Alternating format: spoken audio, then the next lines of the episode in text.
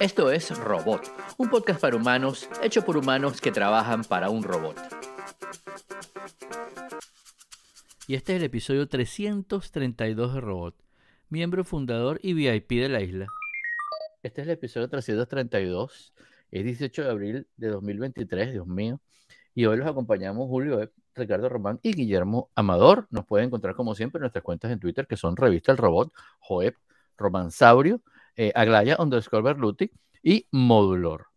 Este podcast se publica cada vez que nos da la gana eh, y en su plataforma de podcasting favorita, si no, no sería un podcast. Y se anuncia en nuestra cuenta de Twitter, Revista El Robot, o bueno, usted, que nos sigue, que nos está escuchando ahorita o que nos está viendo en vivo en nuestro canal de YouTube, que, que igual se meten ahí, buscan Revista El Robot y nos consiguen. Eh, pero si quieres sugerir un tema, si quieres enviar un artículo, un comentario, o lo puedes hacer vía Twitter, a Revista El Robot o escribiendo a eh, editor arroba revista Por cierto que si me buscan en Twitter van a encontrar grillos, van a escuchar grillos. Si me buscan en Twitter, si me buscan, no, yo sigo, ahorita estoy en, una, en un predicamento y es eh, un artículo, escribiendo un artículo que lo voy a publicar hoy, yo creo. Eh, y cuando ustedes estén escuchando esto, si nos escuchan en su plataforma de podcast, podcasting favorita, ya va a estar publicado que eh, yo siento que estamos como en 2011 otra vez en cuanto a redes sociales y tecnología y para dónde agarro, ¿no? Yo me acuerdo que en esa época uno, cuando el, contenido, o sea, llegabas a un restaurante, hacías check-in, que estaba en el restaurante en Foursquare, se después agarrabas, ah, pedías una comida, le tomabas una foto, la publicabas como en tres sitios distintos, ¿no? Porque antes había una, no me acuerdo el nombre, pero había una red social que era para publicar fotos de comida, ¿no? Nada más. Después también, bueno, Instagram. Y bueno, y de repente eso lo compartías, lo tuiteabas y lo compartías en Facebook. Era cada cosa iba como un sitio. Estaba como 15 minutos. Igual la que resucitó, ¿no? Ajá, y dice, bueno, podemos, podemos seguir, podemos comer, podemos hablar, podemos. Este, y uno empezó como a bajarle dos a la cosa y ahora prácticamente a grillos, ¿no? Y lo digo porque ahora, esta semana pasada, cuando íbamos, eh, eh, sí, el miércoles, jueves pasado, eh, eh, apareció, me llegó la invitación de Blue Sky, eh, que es esta red, esta plataforma, red social, que fue un proyecto de Twitter, pero es semi-independiente, entonces no se sabe, que es como una internet descentralizada, pero X, eh, que creada por, también por el mismo Jack de, el Jack de Twitter, y tú lo ves y es un Twitter, pero distinto, y completamente cerrado con la, y, y está ese mismo día lanzaron Notes, Substack lanzó Notes, que es como un Twitter, pero bueno, los posts pueden ser más largos, tal, y está como compuesta exclusivamente de, gente que escribe un newsletter. y cuando vas a seguir a la gente no dice seguir, sino dice suscribir. te suscribes a la persona y te suscribes automáticamente al newsletter. Ya yo lo sabía dije, vamos a ver cómo manejo esto. Y entre estos últimos tres días, cada vez que abro el correo en la mañana, o sea, prácticamente todo lo que tengo son newsletters, ¿no? Este, y está como, tengo que ver qué voy a mutear o qué no. Apareció, además ya teníamos hace un rato Post, que también es distinta, es como una red social que tiene más o menos las mismas cosas, repostear, no sé qué tal, pero tiene la particularidad de que trata, igual que Blue Sky, de ser un sitio como que no, no, la gente no se vaya a matar a golpes, sino que sea un sitio para la discusión civilizada y, tal, y qué sé yo.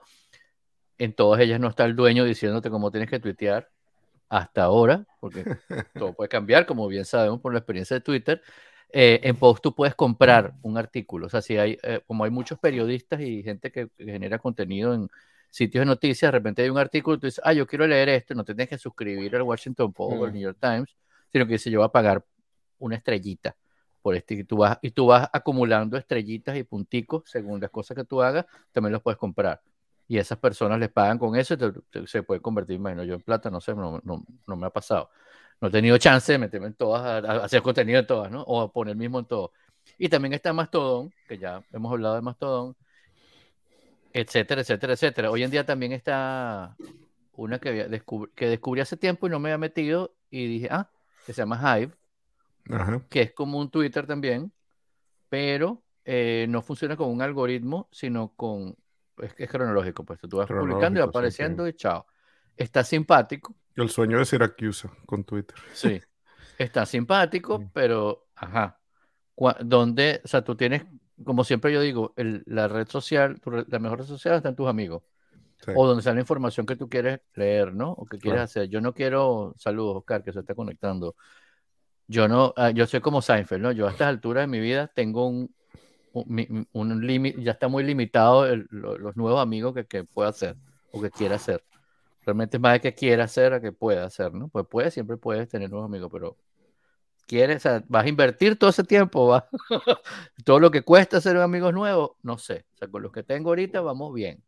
Tiene que salir uno porque pueda entrar otro, básicamente. Estoy como parafraseando a Seinfeld, ¿no? Este, broma poco en broma, un poco en serio. Entonces, ajá, ¿dónde tú te vas a meter con tantas redes sociales?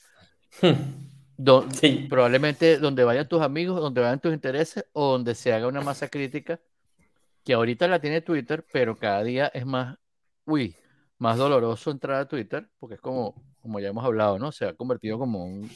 un no sé qué, hace como dos semanas o semana y media hicieron un cambio que ahora me, me, aparecen un poco de tweets de gente que ni sigo ni nadie que yo siga sigue, ¿no?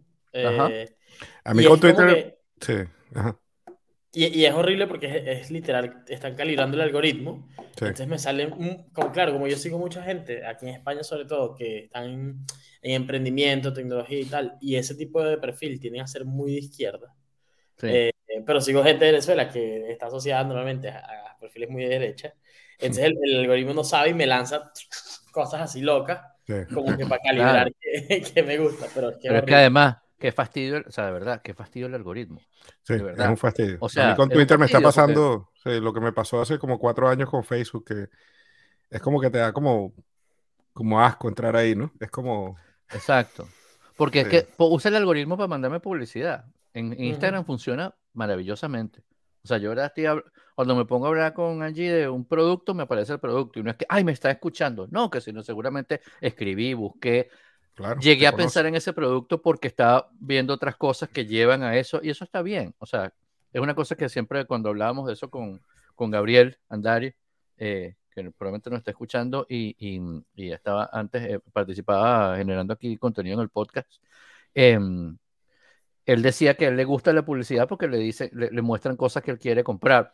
Y me parece válido, ¿no? es un superpoder. Y como con cualquier superpoder hay gran responsabilidad, ¿no? Exacto. el problema es que Twitter, como también comentamos que leímos en algún lugar, no recuerdo quién, eh, creo, no sé si fue, bueno, X, eh, que Twitter es como el metro de Nueva York, pues, ¿no? O, un, o un metro de una ciudad grande. Está sucio, tiene ratas, tiene gente, ah, locos, tal, pero también es el que lo que te lleva al punto A al punto B, te lleva a, alguna información que está allí y bueno, aunque te parezca una porquería, lo sigues usando, pero ¿hasta qué punto?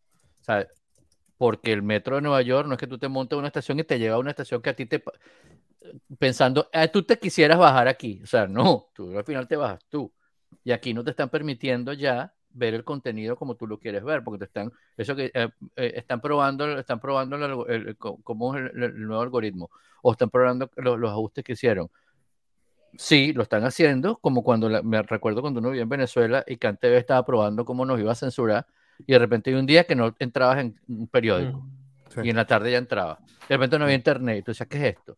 Lo tipo que, ¿qué hace este switch? ¿Qué hace este switch? No, y lo, lo, que pasó esta semana, que me, una noticia que a mí me impresionó cuando lo escuché, no, no ha tenido tanta bulla, pero. ¿Cuál? NPR hizo ah, su último tweet. Sí, sí, sí, sí. Y, parece que. NPR, genial. Parece que los lo etiquetaron como un, organismo prácticamente de propaganda del Estado. Sí. Y los tipos simplemente dijeron: Esta broma es tan tóxica que. Chao, nos vamos, ¿no? Y sí, adiós. Yo me suscribí. También fue por el label, ¿no? O sea, porque le pusieron el. Ah, le pusieron una etiqueta. Le pusieron una etiqueta. Puede decir misa. Sí. Y, y, yo, cuando fui a Suecia el año pasado, un poquito para empaparme y eso, me suscribí a, un, a, un, podcast que dura dos minutos y piquito, que es un resumen cortico de noticias suecas, de la radio sueca, en inglés. y, y, lo escucho, me quedé escuchándolo porque son dos minutos, ¿no? Un resumen más o menos te enteras de lo que está pasando o que, está en las noticias de Suecia. Y ahorita viniendo para acá, escuché el de hoy y la radio y televisión sueca se está saliendo de Twitter también. Y fue muy gracioso porque hicieron el mismo comentario que Twitter les puso la etiqueta de que son un organismo del Estado. Y ellos dijeron, en este caso es cierto, porque Suecia es diferente la cosa que con, que con NPR y con PBS, que por cierto también se salió de Twitter. Y, y, los tipos decidieron salirse de Twitter, no porque estuviera mintiendo Twitter, sino porque es el momento. Pues. Este, bueno, y también creo que la BBC está, está en eso, si no se salió ya. Wow. Eh, y mm, creo que hoy leí que The, Guardian también estaba como también, imagínate. Porque les pusieron son un medio de ultraderecha, no sé qué carrizo, o de ultraizquierda, qué sé yo. Y los bichos es que, bueno, si todas las organizaciones, más allá que te guste o no te guste The Guardian, y recuerdo, eh, eh, teníamos un, un, host que no le gustaba nada de Guardian, este, y más allá de lo que tú pienses, las organizaciones que, que analizan cómo funcionan internacionalmente los medios dicen que ellos son de centro izquierda sea, están a la izquierda del centro, no son de ultra izquierda. Es que si tiramos esa raya por todo el centro, no existe, ya no existe medios de Claro, ya no existe, no existe, pues. y, es, pues. lo que, es lo que los Estamos en este punto, pues. Es lo que los autócratas han logrado, ¿no? Que este, ya no existen medios noticiosos, pues no hay, no hay, existe una cosa que sea como son programas de, de entretenimiento y, de y de alienamiento de, de tu creencia en tu burbuja, ¿no? Como bueno, lo que está pasando ahorita aquí, de poco gente que toca la puerta, no era tu casa, le caen a tiro. Te estacionaste en el, te estacionaste en el, en el, en el Qué locura esas dos noticias, ¿eh? En la puerta de la casa de alguien y no era, y no era tu casa, salió el tipo a echarle tiro y mató a la persona. Eso fue horrible, sí. O sea, y, decir que eso no, el problema no son las armas. No, claro que sí. el, problema es la gente, no las armas. Bueno, ¿para qué le das las armas no, pero, pero quítale las armas a esas dos situaciones que hubiera pasado. En la primera, nada, el, el viejo, el viejo paranoico hubiera llamado a la policía y hubiera dicho, hay un negro en mi puerta. Sí, y, y en la segunda, el, el, el, otro paranoico, que no es tan viejo, hubiese salido a pegarle gritos a las chamas esas que se salgan de su... Sí, fuera mi... Entonces, sí, no, no. Sí, o sea, definitivamente dos, dos personas más vivas que... Locos hay por todos lados, pero le pones una pistola a la ecuación y siempre va a ser peor, ¿no? Más allá de lo que piensa el que piense, loco todo por carrizo. Y mm, hay una noticia que estamos poniendo allí en la, hablando de locos, em, que estamos poniendo en las notas, que mencionamos hace uno o dos episodios, que mm, este, eh, eh, Elon y poco gente, y que yo mencioné que me extrañó que, que nuestro querido vos, vos este, este, estuviera metido en esa lista, yo, yo creo que más que por buena intención que por maldad, habían pedido en una carta pública que se pausen los proyectos de inteligencia artificial por seis meses, más ese número seis meses. La tecnología es como que, ajá, que pestañeo, para darle chance al gobierno, que no se quede, que nos, nos pongamos de acuerdo, porque es peligroso para la humanidad, se va a acabar el mundo. Y, y dijimos, esto es que el tipo quiere lo quiere para él solo, quiere para controlarlo él, lo quiere para beneficiarse él. Mucha gente, no, no creo, ajá salió estos, ayer, anteayer, una noticia que estaba lanzando una, una, eh, una, mm, una especie de servicio igual, una especie de proyecto igual que se llama Truth GPT, que es para, que va a ser rival de OpenAI, de, de todas las que hay. O sea, que sí era por eso. Como demasiado, el tipo es como demasiado, y en estos días está saliendo todos los días en algún medio, salió en Fox ayer hablando, ay, que la búsqueda de la verdad, que él quiere que esa inteligencia artificial sea para la búsqueda de la verdad, pero dice además que tú puedes decir, bueno, puede tener razón. No, no, Twitter es el sitio donde está la verdad. Ah, no, Checo. Tú lo que eres es un loco. Qué peligro la gente con, con, con, tanta plata. Y sin, lo próximo que va a salir es Sony o, Canon o Nikon pidiendo que por favor paremos el desarrollo de las cámaras fotográficas por seis meses. Sí, por favor, déjame, déjame, déjame chance de alcanzarte. Pues. Dame un chance. Pero bueno, vamos a hacerlo, pero vamos a decirle también las tarjetas de crédito y a la gente que nos cobra mensualmente fee, bueno, dame un chance, dame seis meses, dame ese chance para ponerme al día. No, ¿verdad? Ah, yo tengo que esperar que lo Musk. Ay, no, no, no, no. Y siguiendo con locos de tecnología, y después me callo por un rato, eh, vieron que hace una semana o dos em, acuchillaron en San Francisco. Sí. ¿Tú sabes dónde fue? Eh, em, em, Ricardo, ¿te acuerdas de la plaza esa que cruzamos enfrente de donde estaba la Torre del Ferry? Sí. Si, si cruzas, la plaza con el ferry atrás, a la izquierda hay dos edificios bien grandotes. Atrás de esos edificios, esos son puros edificios de super compañías de tecnología. Ahí, O sea, es una zona. Donde nos comemos el helado. No. Más o menos, diagonal hacia el otro lado. Ok. 200 metros donde nos comimos el helado. Uy. Así que, what? El helado, el mío tenía whisky, por cierto. este, y, ¿cómo se llama? Es que asesinaron a Bob Lee, que es uno de los fundadores de Square, el Square original, y entonces se descubrió que es una persona como de la competencia. Estaban discutiendo y bueno, el tipo sacó, sacó un cuchillo, puñaló. Y... Después de que, por supuesto, lo atribuyeron a, a, a, los hombres, a los, crimen, a los hombres y el crimen a la, que hay en San Francisco a la izquierda, a la derecha, a, la inteligencia. Ah, pasa que también, claro, o sea, a ver, tú lo dices de Madrid. Tú lo dices de Madrid o de qué sé yo, alguna otra ciudad y dices, bueno, a lo mejor es exagerado, ¿sabes? Porque no pareciera. Pero San Francisco como que te lo puedes creer, porque en el centro de San Francisco, o sea, yo, yo, creo que fue después de la pandemia, o sea, imagínate una ciudad que está hecha para que la caminen no sé, cientos de miles de personas y después de la pandemia, que todo el mundo se fue a remoto, que no todo el mundo volvió a la oficina todos los días, etcétera, la ciudad está pelada, pelada, pelada, pelada y quedan son los, los puros homeless, ¿no? Eh, creo que en ese caso, pues, digamos que la gente saltó, obviamente, a la conclusión equivocada, pero, pero tenía que haber un, un, un, cierto matiz allí que te hiciera pensar, bueno, puede ser verdad, porque es que... Sí. Bueno, no, no es que no puede ser verdad, pero saltar a la conclusión. Es que, ¿sabes qué pasa? Que hoy, en, hoy si tú me dices, estamos hablando de ese mismo planteamiento hace 10 años, o hace 5, pero hace 10, pues, o hace 20. Ajá. ¿No? Y así es que se criaron las generaciones racistas de, que hoy en día son más viejos que nosotros, o de la misma edad que nosotros. Pero hay tanta información en el mundo corriendo hay tanta democratización en la difusión de la información. Es decir, cualquier idiota puede escribir lo que le dé la gana. O sea, nosotros tenemos una página web y un podcast. Esa es la prueba de ello. ¿no? Podemos decir lo que nos dé la gana y aquí estamos diciendo lo que nos da la gana y otro lo puede escuchar y puede pensar que es verdad. Entonces, y, y, además, además, súmale a eso una capa bellísima encima, una capita, ni siquiera una capita, un layer completo o varios, de que hay un montón de organizaciones que se, y, privadas y públicas que se dedican exclusivamente a la desinformación. Sí, claro. Como, como su manera de, de, vida, ¿no? O sea, el, parte de, como de la inteligencia rusa es, vamos a generar información aquí en, en, Occidente para volverlos locos. Pero tal cual. No es que, ay, esto es una, esto es una, esto es una, una teoría de la conspiración que tiene este señor. No, no, no, eso existe y está probado. Se, puso viejo, no es así, pues. Cambridge Analytica, etcétera, etcétera, etcétera. Hay gente que se dedica, a he visto montones, de, bueno, para, que trabajan para el gobierno venezolano, para el gobierno X. ¿no? Entonces, si, si esto está pasando así, todo lo que uno ve, todo lo que uno recibe el, alrededor de uno, todo, en la televisión, en el streaming, en el teléfono, en el grupo de WhatsApp donde está tu tía, en, en tu email, todo, tienes que revisarlo. Te llega el email, tu email privado, una cosa que dice Bank of America o Chase. Eso tiene que ser el Bank of America o Chase. No. es para que hagas clic y recuperes tu cuenta que no sabías que habías perdido y pierdas en realidad toda tu plata. O te dice que pasó hoy o, una persona en Twitter pone una lista, pone una retuitea a alguien que puso una lista, ¿no?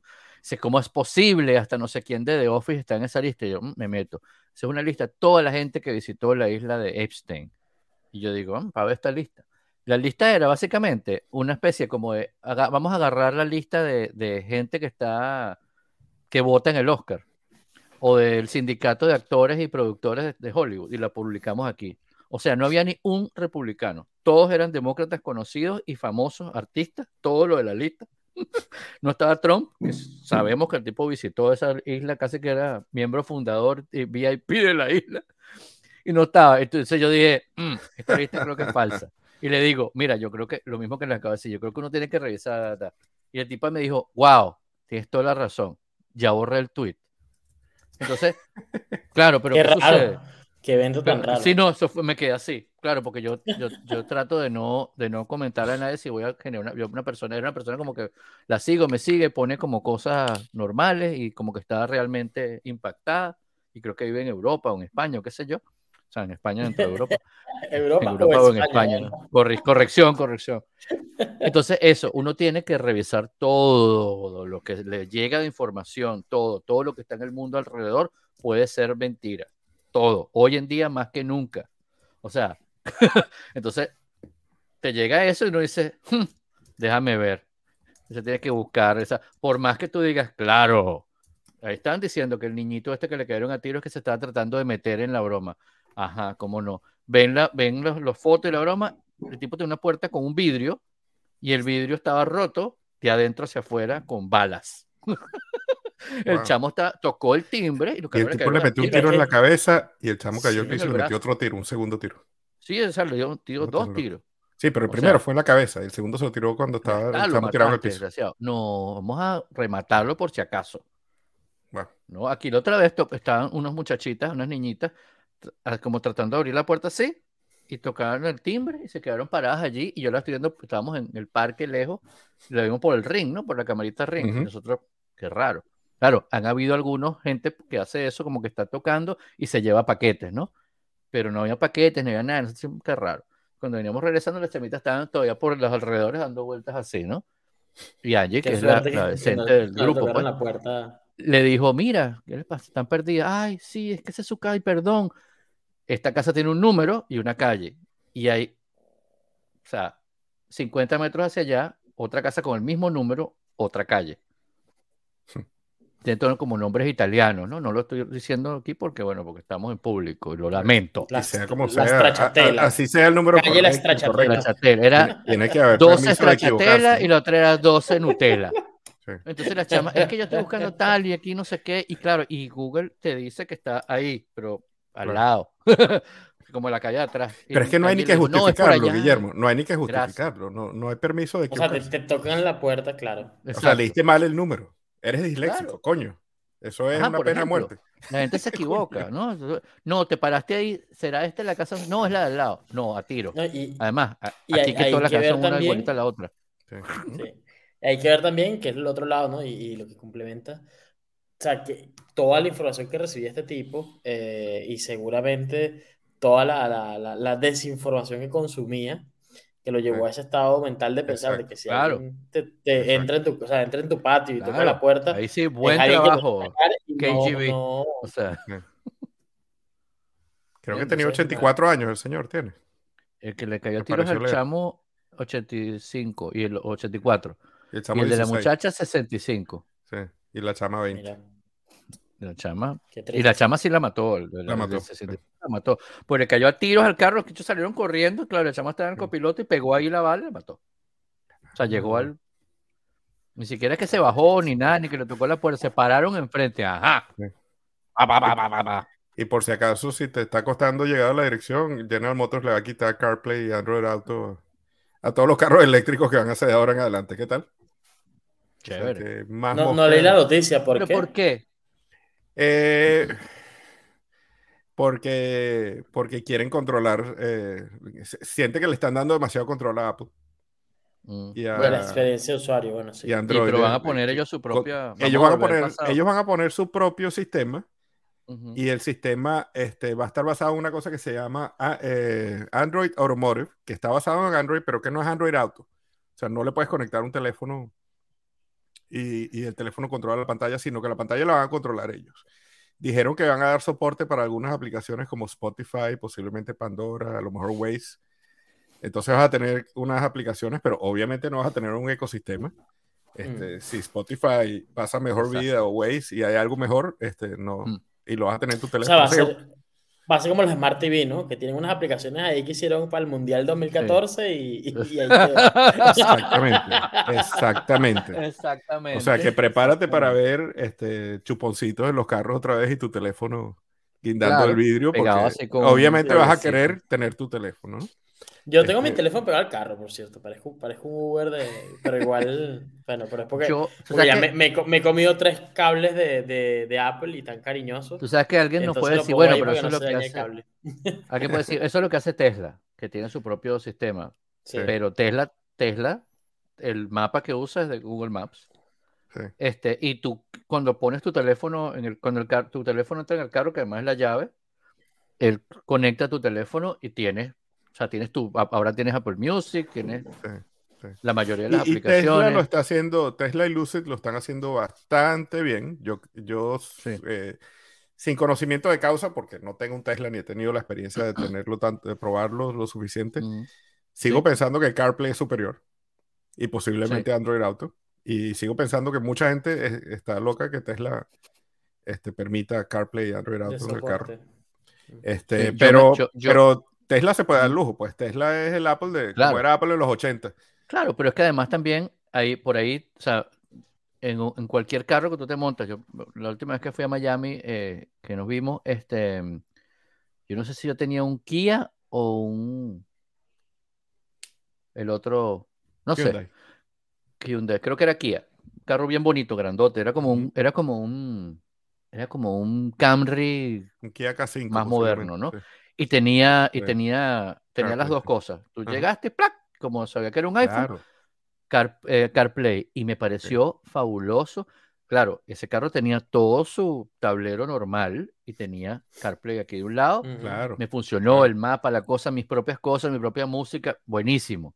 Las direcciones que ya tenía guardadas. Para carros de alquiler es una maravilla porque tú tienes tu fabuloso. De repente y te va y claro, recuerde, tip, recuerde borrar sus su datos o decirle no me sincronice la vaina. Lo que pasa es que eso no es CarPlay. Caso, eso no es CarPlay. Lo que pasa es que los carros tienen como un sistema híbrido, ¿no?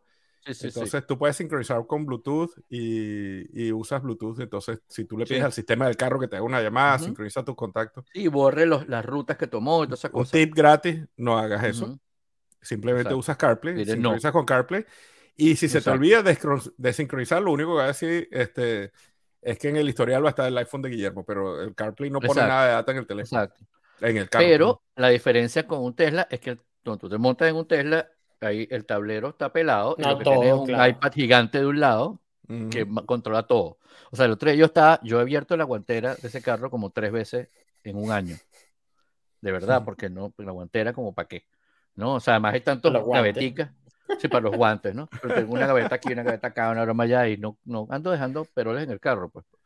Y, y, y, ah, ¿cómo se, eh, hay que abrir la guantera? Y yo, ¿cómo que se abre esto? Entonces, claro, va a la pantalla, control. Genial. Guantera, track se abre. O sea, tú usas la, es, la pantalla para controlar el carro, para prácticamente todo. Lo único que controlas aquí es la palanquita de cruzar para acá y para allá. Y, y, e incluso cuando le das al botón para el, el limpia parabrisas, se prende acá como el control para si lo quieres cambiar la velocidad por en automático. Pues, ah, que eche agua, que no eche agua.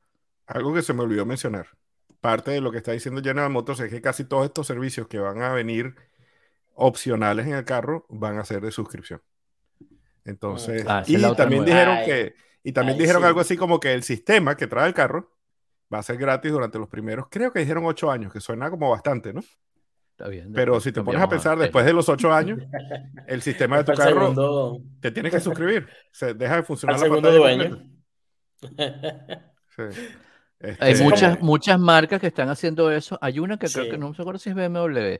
BMW que quiere cobrarte por el, el software para activarlo, ¿no? Para que, para que te caliente los asientos o no. Exacto. Claro, que. Sí. Uh, como, como un, un, un, youtuber de carros que yo sigo, eh, que él dice que la gente compra por confiabilidad, sobre todo en los países más desarrollados y tal, eh, lo que está haciendo es comprarle un buen carro al, segundo dueño del coche. Exactamente. Porque en promedio lo, lo cambian cada 5 o 6 años o hasta menos. Entonces se compra un carro no, que tiene excelente confiabilidad a los 10 años, sí, pero tú ni te vas a enterar de. Claro. no ni cerca de esa confiabilidad. Sí, sí, tal cual, tal cual, qué cómico. Es verdad. Y, y, bueno, este, hay que ver cómo, cómo, qué va a pasar con esto, ¿no? Si la gente, porque también la otra cosa es que se sabe que el usuario de iPhone es, es el usuario más pudiente, ¿no? Mm. Entonces, tú, tú, te bajas de la mula y te compras tu tremendo teléfono y te montas en el carro y no lo puedes usar. Tienes que eh, conformarte con el sistema operativo de General Motors. Y, y es General Motors, no estamos hablando de Rolls Royce o de Tesla, ¿no? Este, no es como que tiene una ventaja competitiva. Claro. Así como que la gente se está muriendo por, por General Motors, ¿no? Claro, que ya lo hemos hablado hace años, que la peor cosa que hacen las compañías de carros, hasta la mejor compañía de carros, es el sistema de entretenimiento. Terrible. Una porquería. O sea, yo tengo un, un, un, mini super cool, el carro me encanta, dos quemacocos, tal, que chévere. Y el sistema de entretenimiento es vergonzoso. O sea, porque es como dice, como dice Ricardo, casi que tiene instalada la, la aplicación de Tic Tac Toe, o sea, venga tú. Italia 90, o sea, ¿no qué? o sea, no.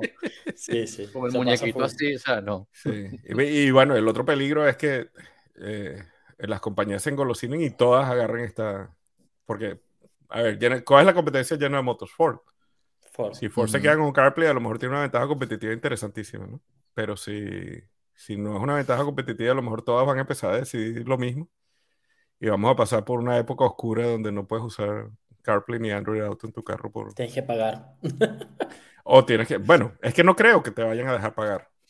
Este, yo creo que ellos quieren controlarlo completo.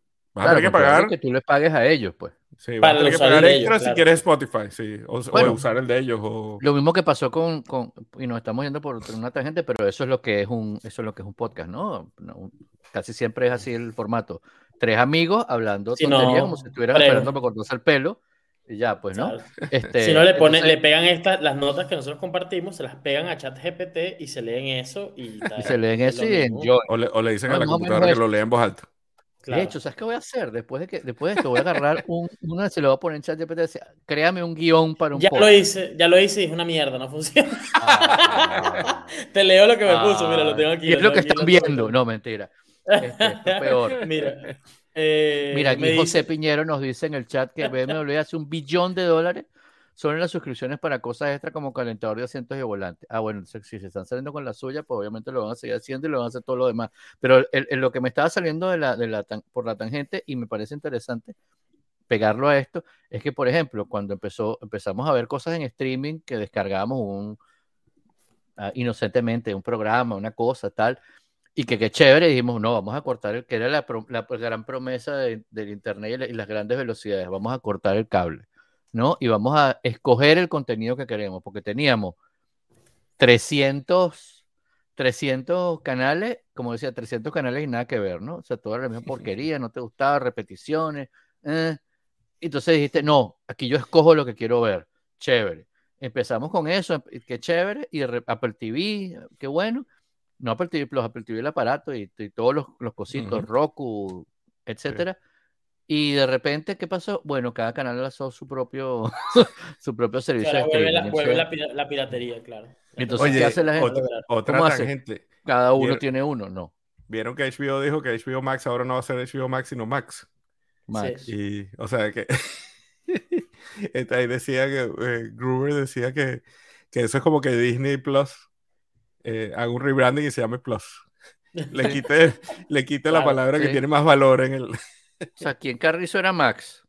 ¿Quién era Max? No, Max, Yo tengo un pana que se llama Discovery Max, Channel, History Channel, toda la basura que tiene HBO. Claro, entonces, ta, ta, ta, lo juntas en vez de llamarse HBO, dejarlo HBO Max y ya está. Porque Max se me parece a Discovery. Yo no, no le veo un parecido a Discovery.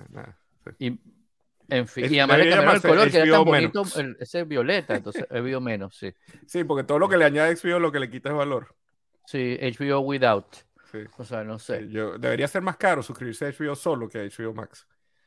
Porque ¿para qué quieres Discovery Channel? ¿Para qué quieres History Channel? Porque creo que puedes seguirte suscribiendo con tu, con tu cuenta de cable a HBO y nada más HBO y a Discovery nada más con Discovery o eso ya incluye. Creo Max que... es el que tiene las dos cosas. Es el que tiene, sí, pero no es solo dos cosas, es todo lo de Warner, ¿no? Entonces tienes Discovery, tienes History Channel a mí me gusta, uno, siempre, siempre lo, lo no sé qué otros canalitos hay.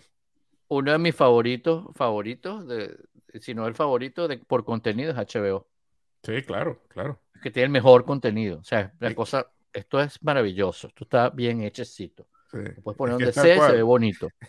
Es tal cual. Es como que, es como que Harrods Max tenga al lado, la tienda Harrods en Londres tenga al lado un Pepe Ganga, y entonces ahora se llama Harrods Max. Exacto. Y después se junten y se llame Max. No, o un Ross. Le, quitan el Ross. sí, se llama, Ross. O se llama Pepe Ganga, le quitaron el nombre de Harrods. Se llama Ganga. Toda la tienda. Y el señor, y el señor José se quede sin. Vieron que uno de los premios eh, mundiales de fotografía de Sony fue una fotografía generada por una inteligencia artificial. Y el ganador es un artista alemán. Te quería preguntar, ¿eso fue en una categoría especial? Es una categoría, es una categoría especial que no sé cuál es, pero si ven el artículo, a mí me llamó mucho la atención porque yo, yo no he tenido, yo he visto cosas que Guillermo ha hecho en esos, en esos eh, generadores de imágenes de no, la diosa de eso es Aglaya. Aglaya tiene unas cosas. Ah, bueno, está ahí fajada, porque se faja. Hay cosas increíbles. Pero todo lo que yo he tratado de generar, yo no sé si es que yo soy muy flojo o qué, pero todo lo que yo he tratado de generar sale una basura. Y me he dado cuenta que eh, la inteligencia artificial no sabe hacer manos. No, yo no, sé si es que no sepa. Yo no sé si es que no sepa o es un, un, security feature, ¿sabes? Como que para que, eh, no sé, como que si le ves eso, es como el, no sé qué película era que le, Pero ¿de dónde sacaron eso? Si no le han puesto ningún security feature de ningún otro tipo. Claro, pero es que, no sé. Es muy raro, ¿verdad? Es raro, es raro. es rarísimo. Y si ves el artículo y ves la foto, este, las manos son rarísimas. Sí, y, no sé, no entiendo. Yo sé, creo que lo generan security feature o algo para que, o, es premium, para que después le pagues más, pero sí la, saca terrible las manos. Si ven la foto, la foto tiene dos manos y, y tiene tres manos y una se ve más o menos normal, pero las otras dos manos que están en la foto se ven rarísimas. Y bueno, el, el, artista dice que él confesó que era generada por inteligencia artificial y la gente de Sony dice que ellos le dieron el premio este, con conocimiento de causa, ¿no? Y, pero aún así, eh, wow, eh, es increíble, ¿no? Hay una, una, nueva, una nueva profesión y es eh, prompt engineer, ¿no? O ingeniero de prompt, de, no sé cómo llamarlo, de de entrada. De hecho, hasta, hasta hay cursos ya, creo que Platzi, que es la, la plataforma de cursos de Latinoamérica, ya tiene un curso de, de, prompt engineer. Wow. Eh, y es como, bueno, ok, está bien. Pero, a ver, es, como todo, ¿no? Eh, bueno, claro, pero tú, claro. Tú, blogs y decías, bueno, cualquiera se puede poner escribir cualquier tontería, sí, pero hubo, hay gente que llevó eh, escribir en un blog hasta un nivel superlativo de, de, de, arte, ¿no? De, no, no, no, no, pero es que no tiene, no, no, no, no es diferente lo que tú estás diciendo que lo que yo dije. O sea, cualquiera puede escribir. Puede ser un idiota o puede ser un artista que, tú dices, yo necesito leer esta vaina porque lo necesito leer. Ah, o sea, cualquiera lo puede hacer. En este caso, el, tema de la inteligencia artificial, el que haga mejores prompts, el que sepa qué, qué, pedirle, y eso pasa en cualquier carrera. O sea, tú puedes, o sea, llega, está un equipo completo de arquitectura, de diseño, de ingeniería, de lo que tú quieras, y el que los dirige es el que va a generar el outcome, ¿no? Eh, mira, hagan esto, esto, esto y esto. O sea, con la misma plata que te gastas haciendo, no sé, piensen en, el, en la obra de arte o el edificio o el, o el programa más espectacular y favorito de su vida o platillo que se van a comer, con lo mismo que cuesta hacerlo bien, lo puede hacer la, mejor, la peor porquería por las instrucciones que dé. Entonces, claro, el ahorita suena un pelo ridículo y probablemente lo sea, un, ingeniero de prompts, pero a medida que esto sea más y más y más utilizado, o sea, le puedes enseñar, o sea, si tú le pides que te programe una aplicación, te va a decir que él no programa. Mm. Pero si tú le vas pidiendo los códigos los, y, los, y los snippets, él te los va haciendo. Entonces, ¿cómo se lo pidas? Y, puedes hacer, puedes ahorrarte un montón de trabajo, un montón de cosas, un parrafito que necesites de algo y tú completas lo demás, este, un, un prompt para una, una, aplicación. En el caso de, los, de, las imágenes, bueno, imagínate tú, o sea, lo que, prácticamente lo que tú quieras. Y sí, tiene todas las cuestiones de todas las, todas las variantes del tema de, de la propiedad intelectual y dónde está sacando esto, etcétera. Pero cuando esté bien organizada la cosa, el Lomos lo compra y lo vuelve mierda. Por cierto, para terminar un poquito la idea, el artista alemán que, se ganó el premio rechazó el premio. Eh, dijo que él lo había confesado antes, pero eh, como dicen aquí, he came clean y confesó y dijo que eso era una imagen generada por inteligencia artificial y sugirió que, el premio que le iban a dar a él se lo donen a un festival de fotografía en, en Ucrania. Ah, mira. Sí, o sea que el tipo Dice que lo hizo eh, como, como una prueba para ver si, si pasaba como una fotografía de verdad, ¿no? Y pasó. Oye, aquí, aquí me gustaría conectarlo, bueno, no sé si en este momento, pero bueno, igual sí. Eh, con el podcast que estamos escuchando, Julio, de, de la, la, la, el juicio juicio de bruja, ¿no? Sería la, o la casa de brujas a, a La cacería de brujas a J.K. Rowling, sí.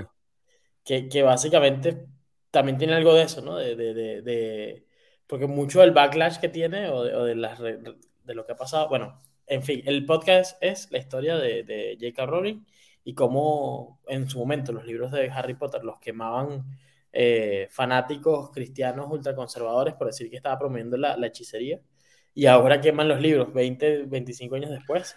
Bueno, eh, los activistas trans y todo esto, ¿no? Y básicamente es por eso, porque ya también como que estaba hablando de esto de los concursos de, echando un poquito y tal. Sí, echando un poquito para atrás, es que realmente la cosa comienza con que J.K. Rowling, que por supuesto eh, fue un ídolo para un gentío, y, y que Harry Potter eh, fue una novela que fue una sensación, cosa que no se ha visto jamás, que, lo, que la gente hacía cola para esperar la lanzada de un libro, eh, más que para un iPhone, ¿no?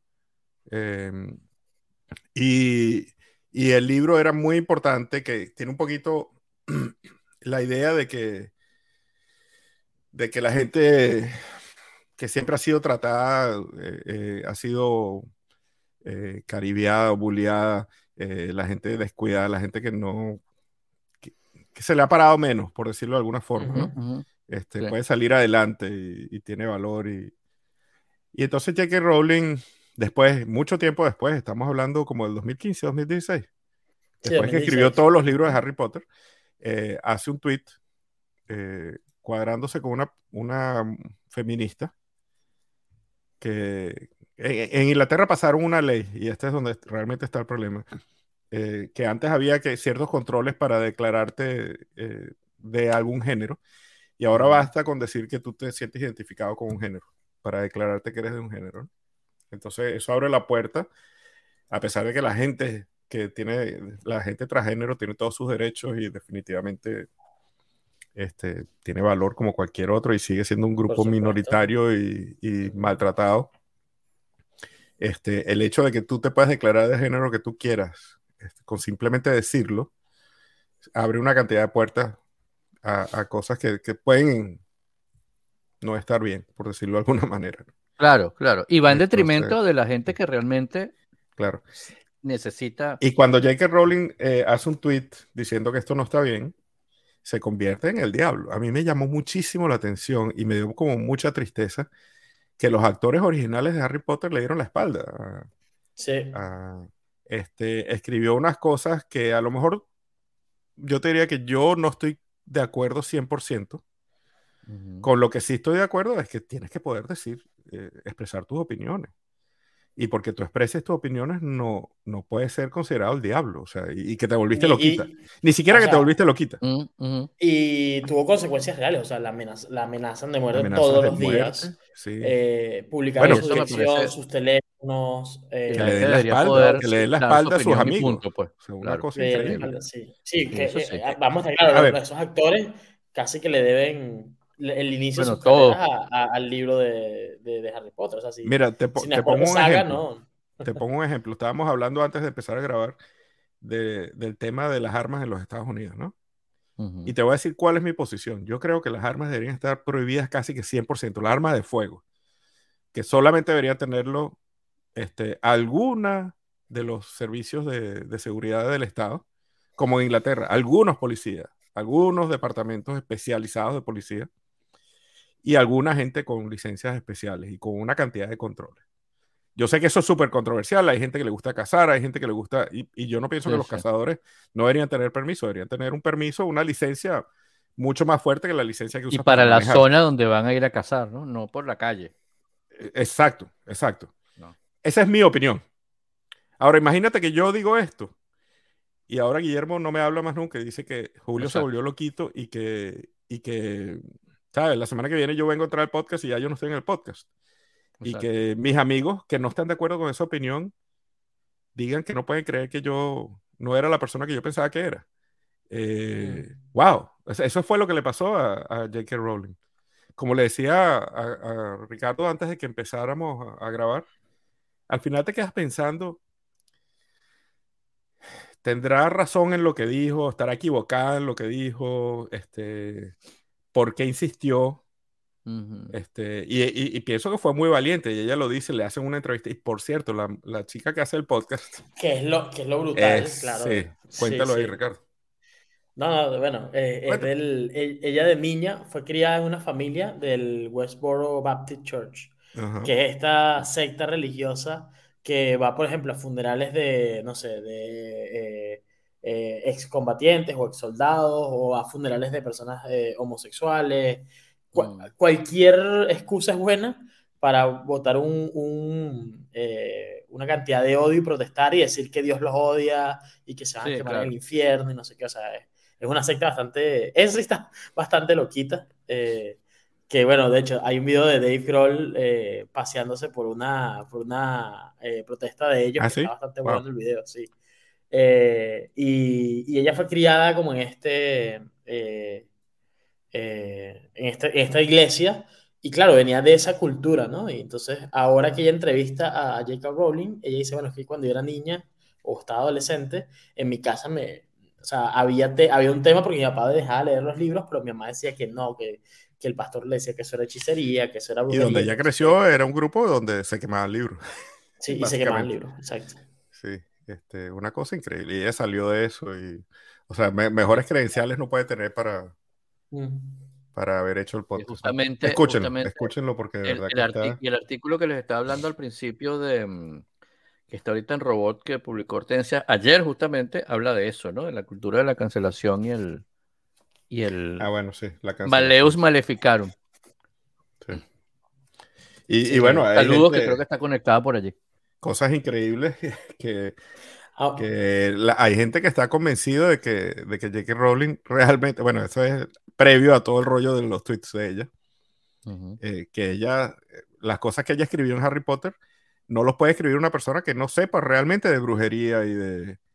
Y, tú dices, wow, qué broma tan loco, porque realmente sabe. Eso, sí, eso sí está loquito. Sí, completamente. Sí.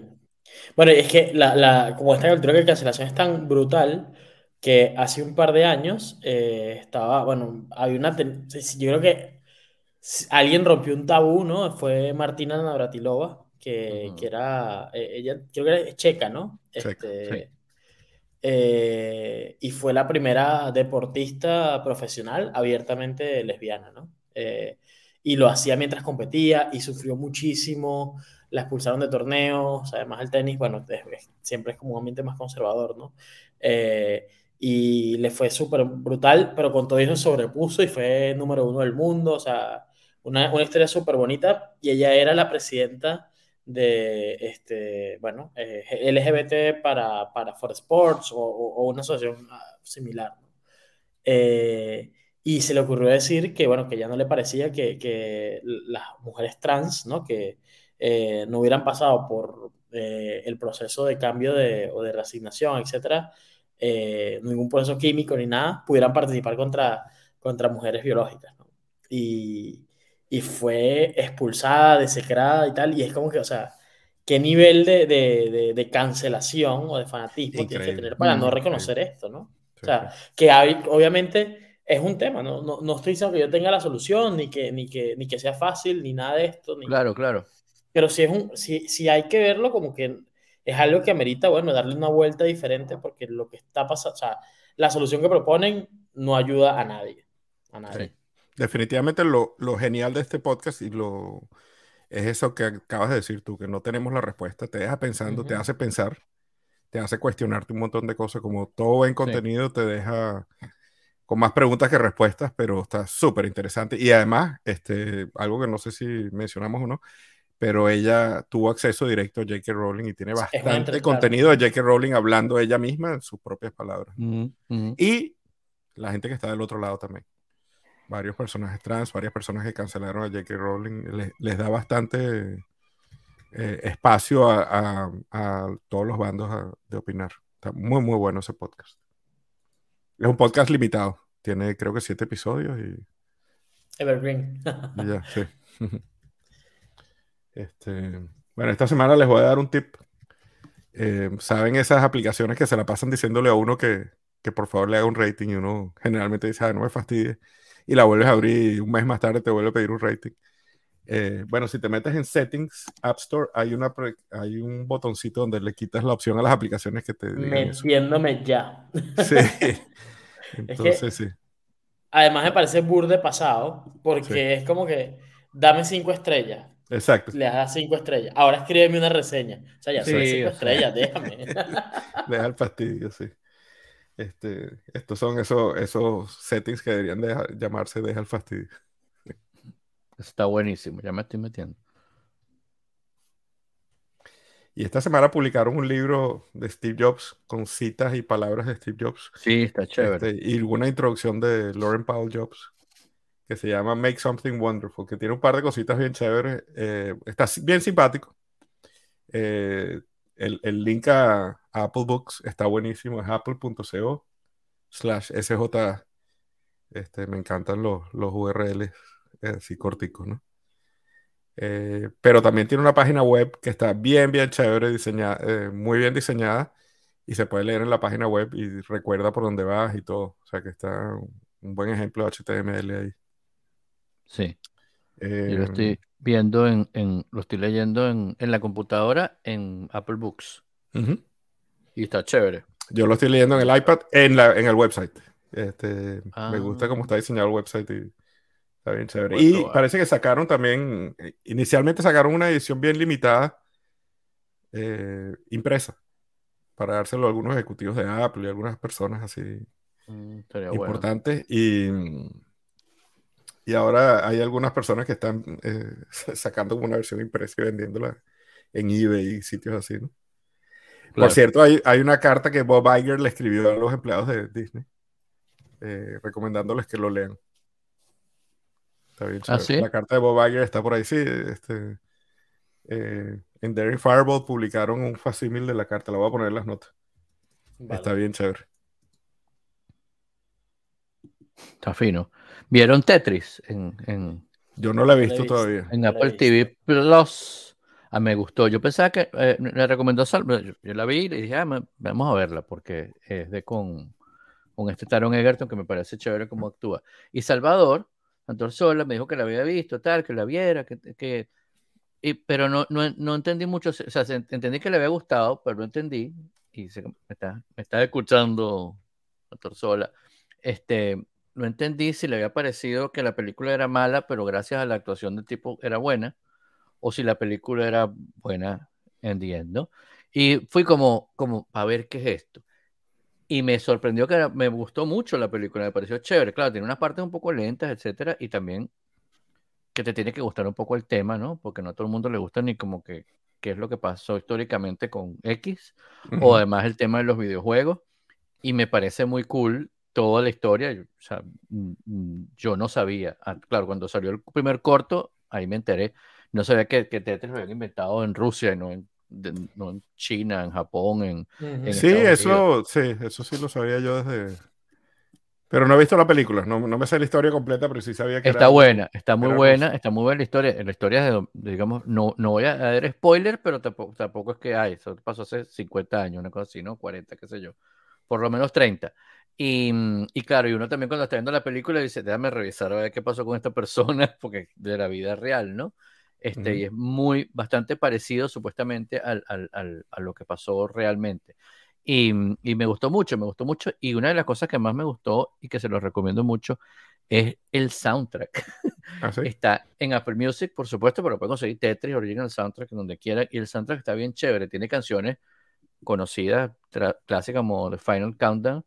No me acuerdo si se llama The Final Countdown esa canción en realidad. Pero que el coro dice It's the final countdown. Scorpions, creo. Ah, ese es, Europa. Europa, correcto. Europa. Ese es el, ese es el, como el tema principal, pero tiene varias canciones también, aparte de clásicos, canciones como adaptadas, canciones como clásicas eh, eh, rusas, de música clásica rusa, adaptadas como a techno. Tú sabes que Tetris original, o, el primero que yo jugué, que lo jugué en una Mac blanco y negro, a ver si una Mac 512, una Mac Plus, algo así. Era, era en blanco y negro, por supuesto, y, y tenía un dibujito del, del Kremlin. Claro, y sale y bailaban en el medio. El y tenía una musiquita rusa, súper rosa. Sí. Así como que, que cruzaba los brazos y empezaba a pegar patadas. Esa está como en tecno y está muy cool. Y hay una parte que hay una persecución con esos carritos chiquiticos que se me olvida el nombre esos que hubo una vez en Venezuela. los, Lada. Los Lada, con unos Lada persiguiéndose. Y, entonces van escapándose cuando chocan, los carros se pixelan y siguen, ¿no? Y, está, y entonces hay una parte que están como siguiéndolo desde arriba y parece como un, un, un tablerito de Tetris, ¿no? Y está muy chévere, la verdad que me gustó la película, me pareció muy cool. Voy a ver. Este, también uno se identifica mucho con todas estas cosas de gente que escapó de un régimen opresor y triunfó. Entonces, la que está, que está bien chévere, está muy chévere. Y vi el fin de semana, yo a veces en las mañanas, los sábados, los domingos, veo alguna cosa ligera tipo John Wick, ¿no? O, Duro de Matar, pero a veces también veo algunos de los, de los capítulos de Masterclass, que tienen sus cosas buenas y tienen sus cosas de, relleno bastante. Pero vi eh, un, el episodio, un, varios de, los, de, los, de las lecciones de mm, Margaret Atwood, eh, que es una escritora que es famosa por The Handmaid's Tale. ¿no? Este, y tiene varias cosas que me gustaron mucho, ¿no? Una eh, que dice que, que la gente le pregunta de Handmaid's Tale, cómo se le ocurrió una cosa tan diabólica, no sé qué, el tipo dice, no, yo realmente lo que estoy es tomando cosas que han pasado y que pasan en el mundo y las junté porque eso existe, pues el mal existe y existe así. Oye, eso, eso, eso me, me, me llamó mucho la atención, me gustó mucho. Em, y me recordé de ella, la, la, añadí a las notas cuando estábamos hablando de, de J.K. Rowling, porque, em, eh, y, y, de los finales que no están cerrados, porque dice que de las mejores eh, maneras de cerrar una historia es dejar el, dejarla abierta para lo que sigue, ¿no? Dejarle a la gente como la, ah, ¿y qué va a pasar? O que tú puedas decidir si la persona agarró para la izquierda o para la derecha en un tablero de Dungeons and Dragons, ¿no? Este, eh, y que ya tiene libros que son así, ¿no? Que tú puedes como decidir, te quedaste allí o sigues leyendo, no sé qué. Eh, y me pareció muy interesante, ¿no? Me pareció muy interesante. Si tiene masterclass, denle una mirada o si, si no, bueno, por algún lado puede estar clips de, de, de eso y probablemente pongamos algo en robot pronto. Yo vi una miniserie que se llama Two Weeks to Live, que es con Macy Williams de Game of Thrones. Ah, Aria de Game of Thrones. Está bien simpática, bien simpática. Es cortica, son como seis episodios, como buenas series inglesas, y es una. Ella, eh, son como unos survivalists que viven en una cabina, en, un, en una cabina, no, una casita, ¿no? En el medio del, de un bosque británico. Y ella sale de ahí y la mamá le dice que el mundo se, este, se va a acabar y que tiene que tomarse unas pastillas para, para no morirse por la polución y eso. Y, y, la chama sale al mundo y se da cuenta que la mamá le estaba mintiendo. Y tiene unas aventuras ahí con unos tipos que... Eh, y resulta que la mamá la estaba protegiendo porque hay unos tipos que están buscando para matarla, ¿no? Mataron a su papá y la están buscando, pero está bien simpática. Bien cortica, poca, poco compromiso, pero... Y es de 2020, no está nueva. Pero está bien simpática. HBO Max, por cierto. Que pronto Solo Max. Pronto Max.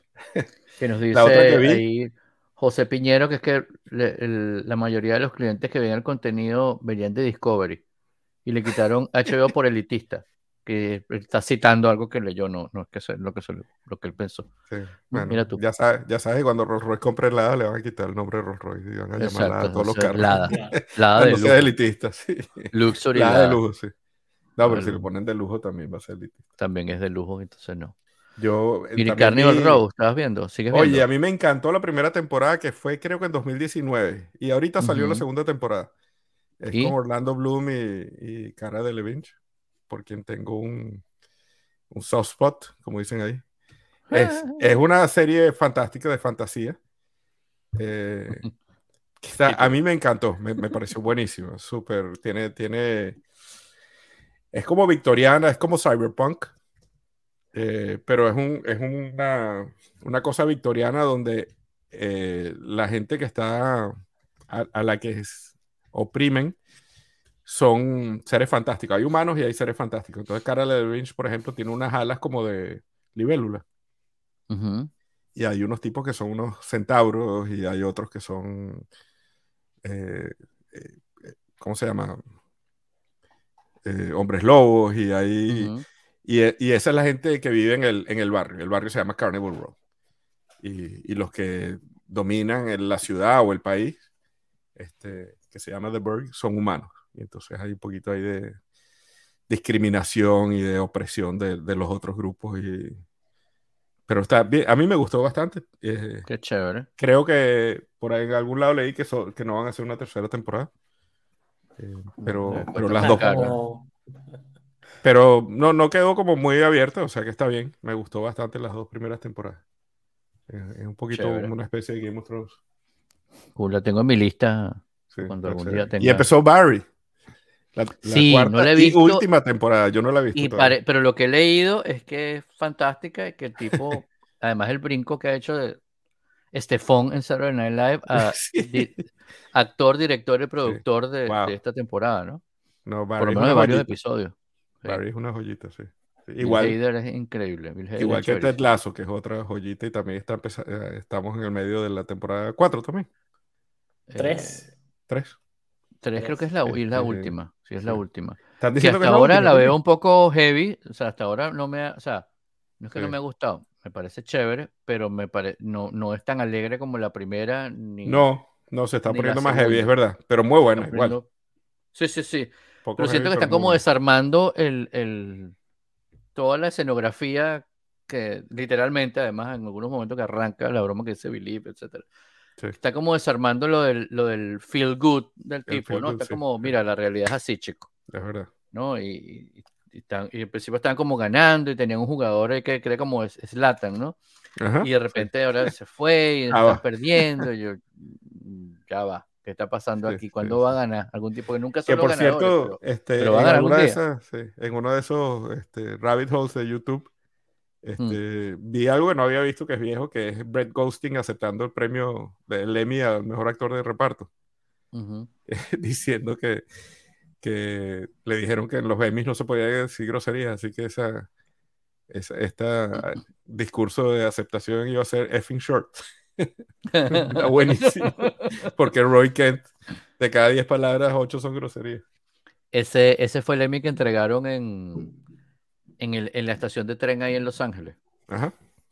Ese, esa fue muy cool, esa, no por el sitio, que fue medio desastroso, la pero que ganó él, ganó, ganó, ganó Ted Lasso, digamos. Arrasó Ted Lasso, ¿no? Sí, o sea, todos ellos ganaron algo y estaban como todos. Yo, yo estaba emocionado como me lo hubiera ganado yo, un hermano de uno. Así como, ¡ah! Sí. Sí, de verdad que sí. Y la otra que empezó también ahora es The Marvelous Mrs. Maisel. Mm. Ese sí nunca me, nunca me enganché. Oye, a yo me enganché y le estaba diciendo a Karina que Marvelous Mrs. Maisel es como una especie de, de Seinfeld con cocaína. Porque es como Seinfeld a, a- a 100 por hora. O sea, la- los, los diálogos se parecen un poquito, pero son así como este, no me- no aceleradísimos. me- Y, y la escenografía es. Bueno, y como todas las series buenas, tienen demasiados actores buenos. Ese Tony Shalhoub es un tipo que, que lo que haga es, buenísimo. lo que haga es, Es increíble que lo bueno, igualito que Monk. lo Igualito. No, y Ken Wings hace 40 Y años, que en Wings. 25 años. Sí, Estaba tratando de acordarme de Wings. sí, sí, Que, que igualito, el mismo tipo, ¿no? Que Sí. what? sí. Increíble. Sí. La- y empecé a ver una que se llama The Last Thing He Told Me en Apple TV Plus. Hay dos episodios que es con, hablando de Game of Thrones, de artistas de Game of Thrones, es eh, Nikolai Christie Waldo, Mm, Jamie, Jamie Lannister Ah, fácil. y, sí, y Jennifer Garner.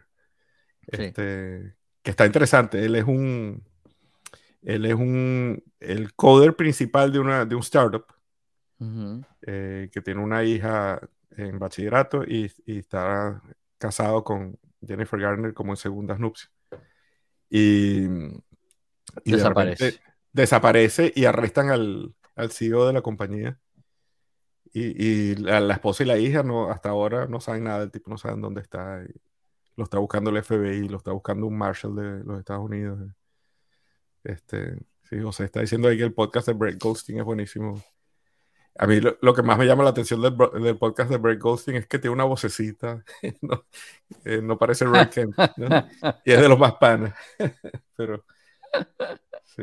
Eso me pasó cuando empecé a oír una vez el po- un podcast que era de Phil Collins y la voz era una cosa. O sea, que sí. Phil Collins la voz estaba como. "Ah", ahora. Sí. No entendía nada. Yo, ¿qué? ¿Por qué habla así? Brett es Bueno. todo lo opuesto, tiene una vocecita así, Claro, me imagino que- panitas, no sé qué, y, y en Ted Lasso lo que hace es gritar decir grosería. Qué cómico. otro que empecé a ver es un documental sobre Boris Becker, que yo soy muy malo viendo documentales, a pesar de que hay unos muy buenos. Este es sobre Boris Becker y está bien interesante, bien interesante. Especialmente eh, la cosa, el grueso del, del, del, documental son dos entrevistas, una que le hicieron hace como tres años y una que le hicieron justo cuando lo sentenciaron a la cárcel ahorita. Y él hablando de, de lo, lo, que, lo que implicó volverse famoso cuando tienes 17 años y que todo el mundo te idolatre. Y, este, está bien chévere. una, una, cosa que me llamó muchísimo atención es que John McEnroe, que por cierto es mi gordo de tenis favorito de todos los tiempos, pero es una porquería de persona definitivamente. Este, él, estaba, él estaba desretirándose cuando Boris Becker empezó. Y entonces hicieron un partido, creo que es un partido haciendo la, la, de la de Lanchester. este, Estaba eh, haciendo el Lanchester. Sí. Y, y entonces eh, lo pusieron a jugar. Y Boris Becker tenía 17 o 18 años. Y John McEnroe así en la cancha le dice: Te voy a destrozar, te voy a volver nada. Sé qué. Este, y la cara de Boris Becker, aquel chamito viendo que este loco le dice esa ¿What? Señor, pero la pastilla. Sí, pero estaba chévere el, el, documental, perdón. El documental. Está en Apple TV Plus también, ¿no? Sí. En Apple TV Plus, sí, sí. Lo único que me asusta un poquito, que he visto un par de documentales, empecé a ver uno sobre la FIFA eh, y la UEFA. La UEFA, mejor dicho. Eh, y el, el, tema de la Superliga. Sí. Y me aburrí, porque era una serie como de seis episodios, un podcast como en seis. Eh, ¿Pero dónde lo viste? ¿En Apple TV Plus? En Apple TV Plus. Ah, pues le sigo, sigo llamando podcast. Creo que fue en Netflix. Es un documental, sí. No, esto, esto, es un documental sobre la, la Superliga, realmente. Mm, y, y, cuando vi, vi como los tres primeros y después dije, un documental en seis episodios es como too much.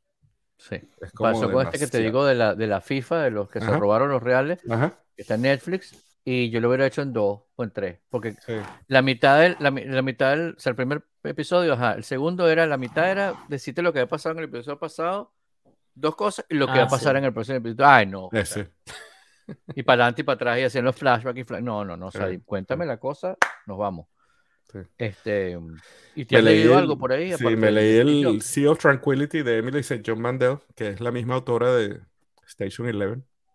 He leído dos libros de ella y los dos me han encantado y los dos están, tienen eh, un componente de una pandemia. Son, eh, son novelas post-apocalípticas en este caso también toca mucho el tema de viaje en el tiempo y de la posibilidad que estamos viviendo en una simulación. sin, sin ser libros de ciencia ficción que se meten muy duro con la tecnología y con el futuro. O sea, están muy orientados, muy enfocados en, en la persona, en los seres humanos este, que protagonizan el libro. ¿no? Eh, me gustó bastante. Y es, un libro que te deja así también un poquito como Hmm. pensando un montón de cosas. Esa, esa, teoría de que a lo mejor vivimos una simulación es algo de esas otras cosas que dan vértigo cósmico.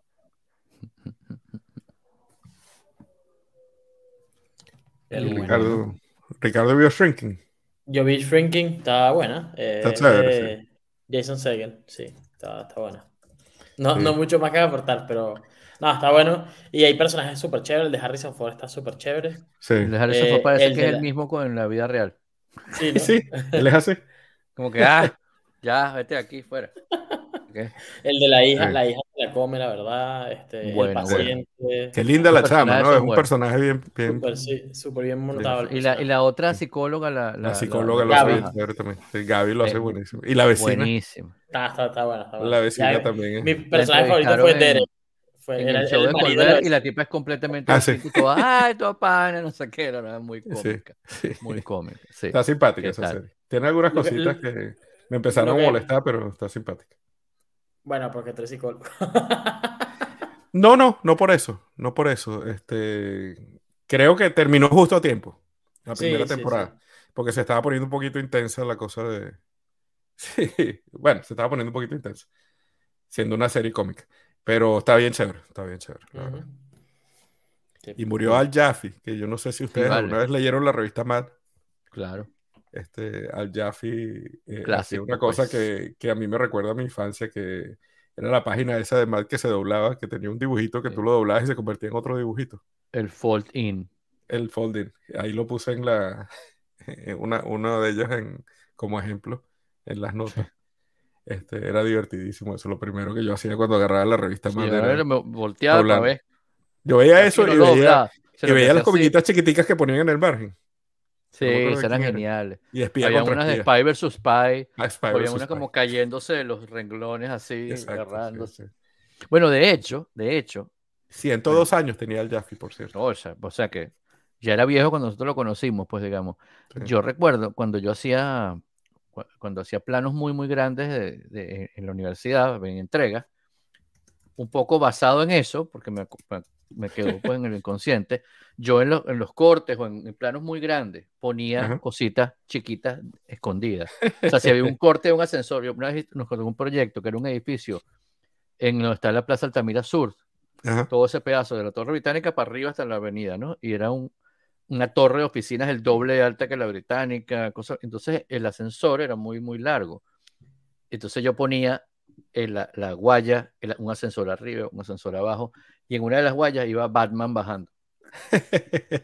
Este, y en distintas cosas, porque era muy, un corte muy, muy grande, entonces en distintas cosas ponía dibujitos chiquitos ahí en lápiz, como sombreados, y muy poca gente se daba cuenta, claro, y nadie lo relacionaba con Matt. Pero ahora que lo está mencionando, digo, claro, lo decía por, lo hacía Claro, por claro. Esa, esa revista Ponía los de fue- Spy versus Spy corriendo, Exacto. siguiéndose. Yo pedí un libro prestado en la biblioteca de Al Jaffe y la introducción es de, de Stephen Colbert. Wow. Y, y Al Jaffe es un libro que es vertical, que es más bien flaquito y largo. Ujú, ujú. Y él dice que él se quería meter en los, en los cómics de los periódicos.